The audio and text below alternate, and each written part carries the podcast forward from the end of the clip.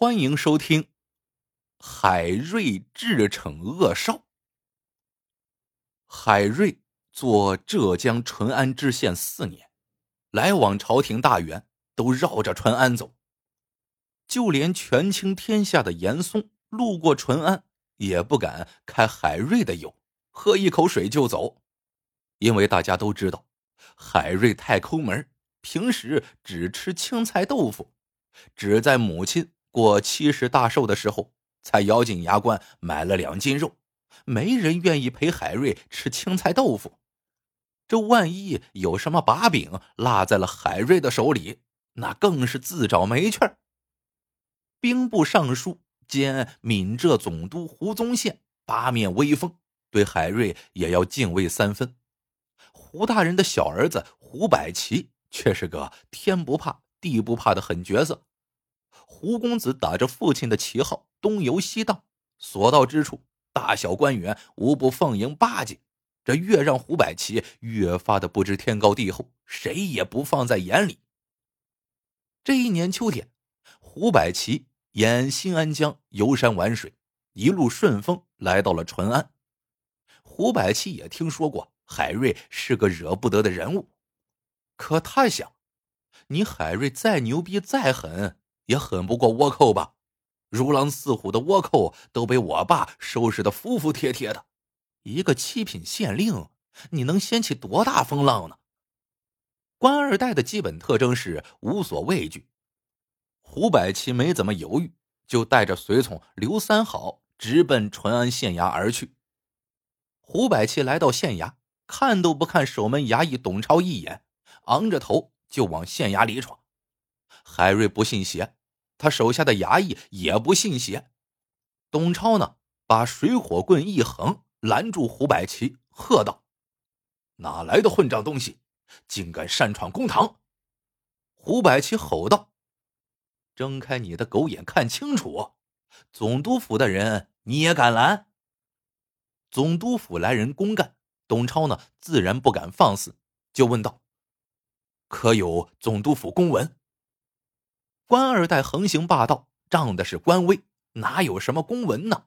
胡百奇指着自己的鼻子说：“好好看看这张脸，这就是公文。”董超明白来人呢不过是狗仗人势的公子哥，心中愈发的不屑，骂道：“少给我摆脸，在我眼里他啥也不是。”我们的胡百奇胡大少爷走遍天下，迎接他的。都是官吏油腻腻的笑脸，来到淳安，竟被一个衙役辱骂，气得嗷的一声叫，当即要拔剑。随从刘三好的本事是看菜吃饭，他一眼看出董超呢是个不识趣的二愣子，只怕胡百奇拔出剑来未必能占便宜，就赶紧抱住胡百奇，冲董超讨好的一笑，说道：“哎，呃，麻烦兄弟通报海知县。”兵部尚书、闽浙总督胡宗宪胡大人的三公子胡百奇求见。对方既已报上名号，董超也不好不给面子，说道：“那我去看看海大人在不在吧。”一边往里走，一边嘀咕：“奇怪，这胡尚书、胡总督能把倭寇打得像乖孙子一般，却怎么调教不好自己的儿子呀？”声音不大不小，恰好让对方听见。海瑞正在县衙后院种白菜呢。董超上前报告说：“海大人，胡宗宪胡大人的儿子来了，见不见？”海瑞用衣袖抹一抹额头上的汗，说道：“董超，你咋如此不懂规矩？来的是胡宗宪的儿子，又不是胡宗宪，你急巴巴的跑来报告个啥呀？”不想，胡百奇和刘三好已尾随而至。胡百奇远远的朝海瑞拱手说道：“海大人，你的手下的确不怎么懂规矩，应该好好管教管教了。”海瑞搓一搓手上的泥巴，说道：“我不是海瑞，他下乡去了。”胡百奇一愣：“那你是谁？”海瑞说。我是给海瑞种菜的，胡百奇不信。我明明听到他叫你海大人。”海瑞说：“你听错了，我叫海达人。”胡百奇还要再说什么，墙角里突然窜出一条老狗，汪汪汪猛扑过来，叼住了胡百奇的长衫。胡百奇吓得跳江起来，吱的一声，长衫撕烂了。老狗还要撕咬，刘三好赶紧拉着胡百奇仓皇而去。老狗还要追赶，海瑞叫一声“黑子”。黑子立即回头，围着海瑞摇头摆尾的邀功。海瑞拍拍老狗的头，笑着对董超说：“你看看，你还不如黑子识好歹呢。”胡百奇见海瑞，无非是想弄些见面礼，不想呢，先被衙役羞辱，接着又被恶狗欺负，那海瑞还把他当白痴一般耍弄。胡百七逃出县衙，咬牙切齿的对刘三好说。今晚我要吃那条该死的狗，你无论如何也要给我搞到手。好，好，好！刘三好说：“公子这一招阴险啊，不英明，打狗欺主，咱们必须给海瑞一点颜色看看。”胡百奇就住在离县衙不远的驿站里，站在驿站二楼，能看到县衙后院。刘三好唤来一成，问：“买一条狗吃多少钱呢？”一成说：“连买狗带加工，一两银子可以了。”刘三好指着县衙后院正追老鼠玩的黑狗，问道：“我们公子想吃那条狗多少钱呢？”海瑞的狗又老又瘦，按市价值不得二两银子。一成说：“那条狗。”另当别论，公子实在要吃，价钱可以商量。一成的意思是那条狗啊不怎么样，可以便宜一点。刘三好误会了，海瑞的狗非同一般，这价钱呢自然也非同一般，就说：“那五两银子如何？”义成大吃一惊，伸出右手五指：“五两银子。”胡百七也误会了，他以为义成的意思是啊，你五两银子就想吃海大人的狗啊？他放下手中装模作样的书，同时又出双手食指，十两银子。义成明白了，这呀是想跟海大人过不去的傻子，当即拍板，成交。两个月前，海瑞的一个室友路过淳安，在驿站住了两日。消费一笔银子，室友以为海瑞可以公款消费，没买单就走了。义成说：“这一两银子可以从驿站的招待费里出，海大人签个字就行了。”海瑞呢却不签字，说：“这一两银子他私人买单，可是呢他出不起这一两银子，就跟义成说先欠着，等发了俸银再还。俸银呢半年发一次。”海瑞。并不是那种爱狗如命的人，一成三言两语，海瑞就痛快的交出了黑子，换回了自己一两银子的欠条。这吃着海瑞的老狗，胡百奇越吃越不是滋味这十两银子买一条嚼不烂的老狗，我不成傻子了吗？闷在胡百奇心中的一口恶气，愣是出不来，被老狗肉一搅扰，在胸腔里横冲直撞，总想找个出口发泄。刘三好偏不识趣以为自己这事儿啊办得漂亮，一边吃狗肉一边大赞：“好，好，好！”胡百奇突然哗啦掀翻桌子，大吼一声：“好你娘的屁！”第二天，看着一成递过来的账单，胡百奇的脸黑了。走南闯北，吃吃喝喝，胡百奇什么时候买过单呀？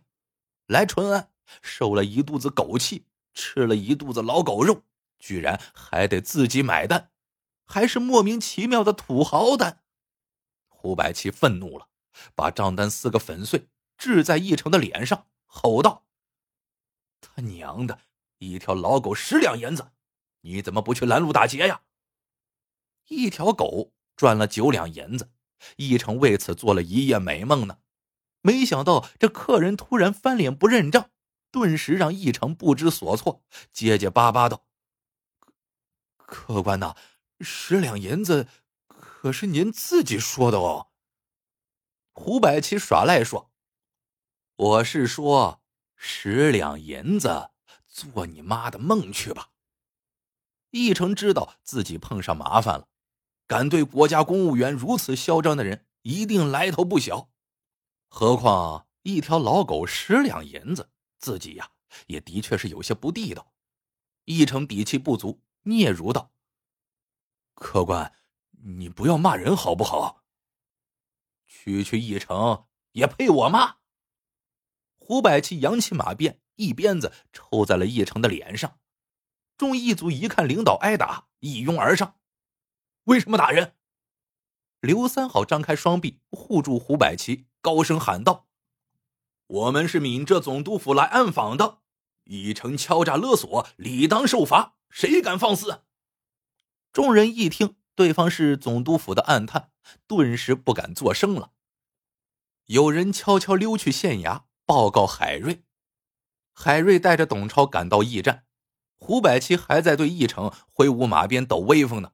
海瑞上前夺过马鞭，喝道：“哪来的泼皮，敢在淳安撒野？”